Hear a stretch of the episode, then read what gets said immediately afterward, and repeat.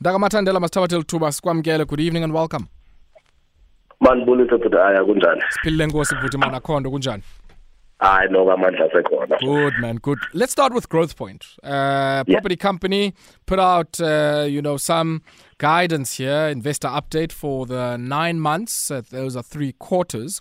Ending 31 March 2022. It seems certain segments are recovering. Let's maybe take them in turn. Maske siqale uh, with their office portfolio, uh, seeming to still be limping along as uh, people continue to work from home and uh, I guess firms rationalize their space needs. Yeah, I mean, I think uh, probably also uh, they also expressed that a higher concentration of these vacancies has been around Gauteng and Sandton, with Sandton being about 27% of total office vacancies. So um, yeah, I mean, I think it's um, it, it, it's really not not not surprising. But they also did say that the sentiment uh, that was originally expressed that uh, people would fully be working from home seems to be not holding with the much bigger organizations of opting for a hybrid model and people returning to the offices, with also them expressing that sentiment and going forward, uh, particularly well-established business and financial uh, businesses will definitely recover in due course.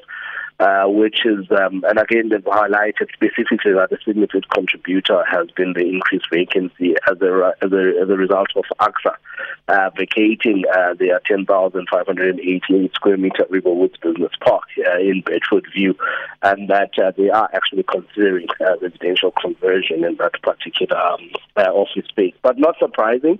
Uh, what is going to be interesting is whether or not the sentiment continue, uh, continues into you know the next uh, uh, quarter and potentially the next financial year. But it will be an interesting one to, to, to watch because as we see with Growthpoint, it will probably then echo the sentiments of the entire market. Yeah, yeah. Dr. Mathandela, let's pause there for a second, uh, take a quick spot break. When we come back, I want us to continue on Growthpoint and maybe talk through what they've seen in the industrial clients, uh, in retail as well. It seems neighborhood stores continue to outgrow uh, many of the traditional shopping centers and also, I guess, value retail. Uh, seemingly getting uh, uh, continuing and growing footfall, and we'll come back to that and many other stories after this. 23 minutes after 7 p.m., tuned in to Metro FM Talk here on the mighty Metro and uh, joined uh, on the line to take a look at the latest out in the world of business by uh, market analyst Bandile Mathandela. Bandile, for those who joined us, we did pick up on uh, Growthpoints numbers and nine month numbers for 31 March 2022 or the uh, three quarters ending on 31 March 2022. And uh, yeah, seemingly uh, some tough challenges, not recovering yet on the office side of things. What does it look like on the other segments, industrial, retail, and of course in uh, some of the other interesting areas that they've started to go into, like student housing? Yeah, so um, um, And I mean, I guess when we look at the healthcare side, I mean, they, they also have a real estate investment trust in the healthcare side. Uh, how has that performed? Yeah, so they did say that uh, the healthcare has delivered uh, their results in line with expectations for the first six, six months, and that um, they've continued to grow their distributable income, uh, which is up about 21% um, from the nine months of uh, March 2021. Uh, they did say that um, this is predominantly due to its acquisition of um, the Cintocare Private Hospital in Pretoria as well as the Busamed um, Paardevlei Private Hospital in Somerset West, which um, uh, I think uh, because of these acquisitions, they've seen um, a significant increase and that um, they continue to build uh, a pipeline for development as well as acquisition um, projects. You know, so I think uh, it's, it's an interesting business, and I think uh, healthcare really has uh, come to the forefront post the pandemic, um, and I suppose they're beginning to benefit from um, some of those investment in that specific space. And then, if we shift our attention to, uh, I guess, Nedbank, it seems they're carrying much of the can for the mess out at Comair. Add to that, maybe unsold tickets as well. I guess that would be part of the creditor mix. Uh, I saw a story uh, that was being run over the last day or so on how you can get a refund if uh, you fell into the trap of the 30% discounts just before the announcement of the liquidation of Comair. Um, just when you look at them, I guess, and the kind of facilities that would have been extended to Comair. I mean, even WesBank apparently is part of these creditors, Yeah. Investec as well, and uh, we also know Absa is uh, probably second uh, in line insofar as the creditors line is concerned. Yeah, I mean, I think uh, there's a couple of them that um, that are there. I mean, I think what's probably what's interesting, right, is uh, the total value of their assets is about 3.4 billion. Uh, the total value of that creditors is about 4 billion. So there is that shortfall of about, of about 600 million. Again, this is, um, you know, the value, the, you know, you're not guaranteed that you're going to be able to recoup that entire value. And I think with people, organization realizing that um, this is a liquidation, you, you know, they might be making offers that are much lower than the current uh, values of the specific assets. But um, yeah, it's, it's going to be an interesting one to actually determine you know, which creditors are actually paid at what point. But there's um, clearly a number of them, as mentioned, Investec, Absa, WesBank, about 9.3 million, you know, Investec about 115 million, Absa is about um, about um, 500 million as well. So it's going to be an interesting one in terms of prioritization. And as you mm. mentioned, right, it's, it's around also uh, people that have bought tickets. Uh, and I suppose, you know, for reputational purposes, there might be a move to say, uh, let's refund people's tickets. Um, but, you know, you have to wait and see on this one. And I suppose the bigger impact here uh, Aya, is the impact on the airline uh, industry and its capacity because Comair, you know, originally accounted for about 40% of airline capacity. You know, uh, there's been, uh, as we've seen now in reports over the last week, you know, mm. increasing airline prices and, you know, it's going to be an interesting one. Of course, there's also the job losses, whether or not these people will be absorbed into other airlines, we'll have to wait and see. Um, and I suppose to an extent, you know, if you want to look at the silver lining and some of the positive uh, aspects of this story, it, it gives an opportunity to some of the other airlines to potentially go for that um, to that growth, and maybe you know SAA, you know, make trying to make a comeback as an opportunity to begin to pick up some of that 40% capacity uh, gap that will be left by Comair. That gap, yo, yo, yo, Bandile, we know school holidays, I think, uh, yeah. are coming up now with Azgakali. Um, and right up until mid July, I understand, somewhere there. Now, the implication of that is if 40% over two over a third of your capacity in the airlines industry is out at a time where you expect peak numbers of bookings, you know, and uh, uh, departures and uh, arrivals, uh, it's going to be a bloodbath for many consumers insofar as trying to book any air travel. No, it definitely will be. You know, one just by virtue of availability of this flight. Mm. But also what we'll begin to see, it will push the prices quite significantly high, of course, just market dynamics, demand and supply. Um, and what we might even begin to see is that a lot of that is going to spill over to road transport, buses, people driving up. And, you know, the, the, the trickle down impact is always what effect and impact is it going to have on the roads, you know, what, what's going to happen in that particular industry as a whole. But um, definitely it's going to be felt, you know. Um, I mean, I think the prices have already increased significantly even now. Leading up to the peak period, they're going to be increasing even more. And I mean, I think it would be prudent for anyone who's going to be traveling over the next weeks or even months to potentially start uh, looking at securing tickets now mm-hmm. because the increases are definitely going to be there and just the availability of flights is going to be um, a, stretch, you know, so definitely going to be significant impact. And schools are closing, I think, next week. So we are going to see a significant impact on this, uh, particularly just around movement. But what we'll definitely begin to see is that the spillover will be on the roads. Um, and I suppose it also raises the issue of safety in the roads. You know, um, I think there's increased pressure on you know the Department of Transport as well to be looking at this and saying you know how do we make sure that we proactively position ourselves to make sure that if there's a spillover to the roads we are positioned to be able to to to, to cater mm. and make sure that people are traveling safely. Yo, I can't do it. Can't do it insofar as this is concerned. The other thing that I guess many of our listeners might benefit from is, uh, you know, if if you have an unflown ticket, or if you, yeah. I guess, are in this case Investec, apps or whatever. A lot of people might think, well, if you're first in line, you might get your fair share of what was owed to you. My understanding on this particular one is that everybody's getting 33 cents in the rand. So that means if we were 100 rand of manage 33 rand.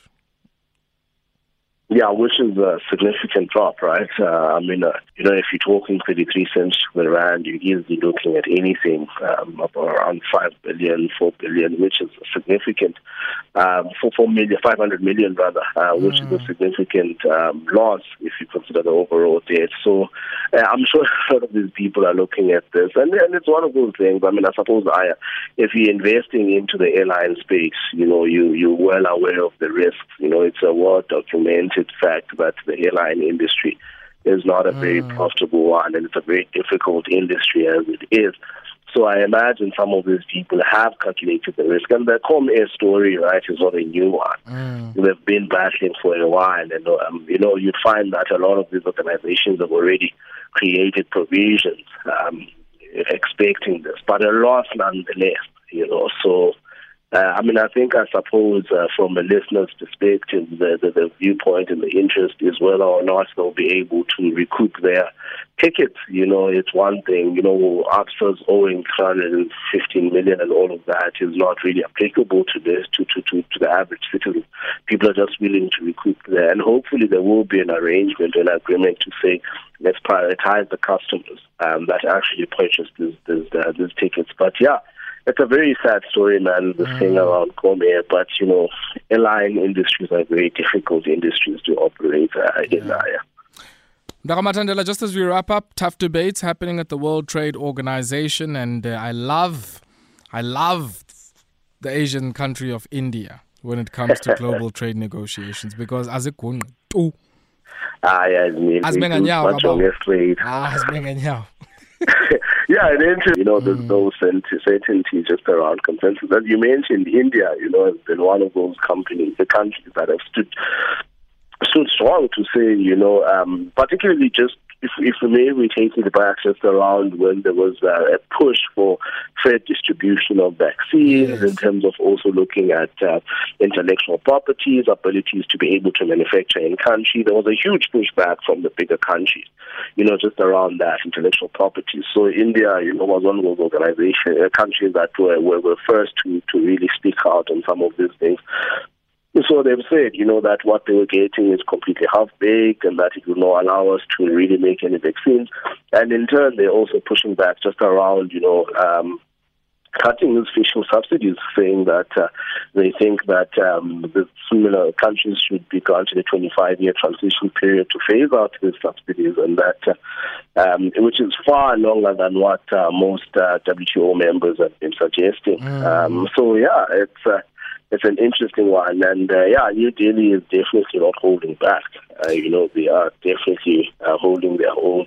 And uh, I think there's been proposals now mm. to potentially extend the negotiations by a further 24 hours uh, to see if people can find consensus mm. and find each other. But um, yeah, India standing strong, saying you know they're not going to be pushed around by the stronger nations and holding their own in this particular one. Tina. I mean, I, I hear the daily one. Pretoria. What is Pretoria saying? Hey, uh, in Pretoria. In Pretoria, thina singabantu sibane zihamba nabanye sithi no no no i think i, I think we echo that view eh uyabona simane sithi xa xa ufani ba u-oppose uthi nothing further on my side But I mean, Bandile, yeah, to be fair, oh, to be yeah, fair. we haven't taken a similar stance to India yeah. in this particular one. No, but to be but fair, on the troops, to, on the waiver story, I mean, uh, what's what's that thing? The the the intellectual property waiver for the vaccines. Uh, yeah. I think is one where, to be frank, I mean, South Africa and uh, the team they're led by also Xolelwa, Mlumbi Peter, and others have really held the line. I mean, as the WTO, just on the right to be able to produce vaccines yeah. uh, ourselves here. Yeah. So at least masibaxolele on that score. Eh, why no, no, I, I think by Papa, and I mean, it's just so sad, you know, some of the stories mm. coming that these particular manufacturing centers that are doing the vaccines might be closing down because of uh, you know, take up and all of that.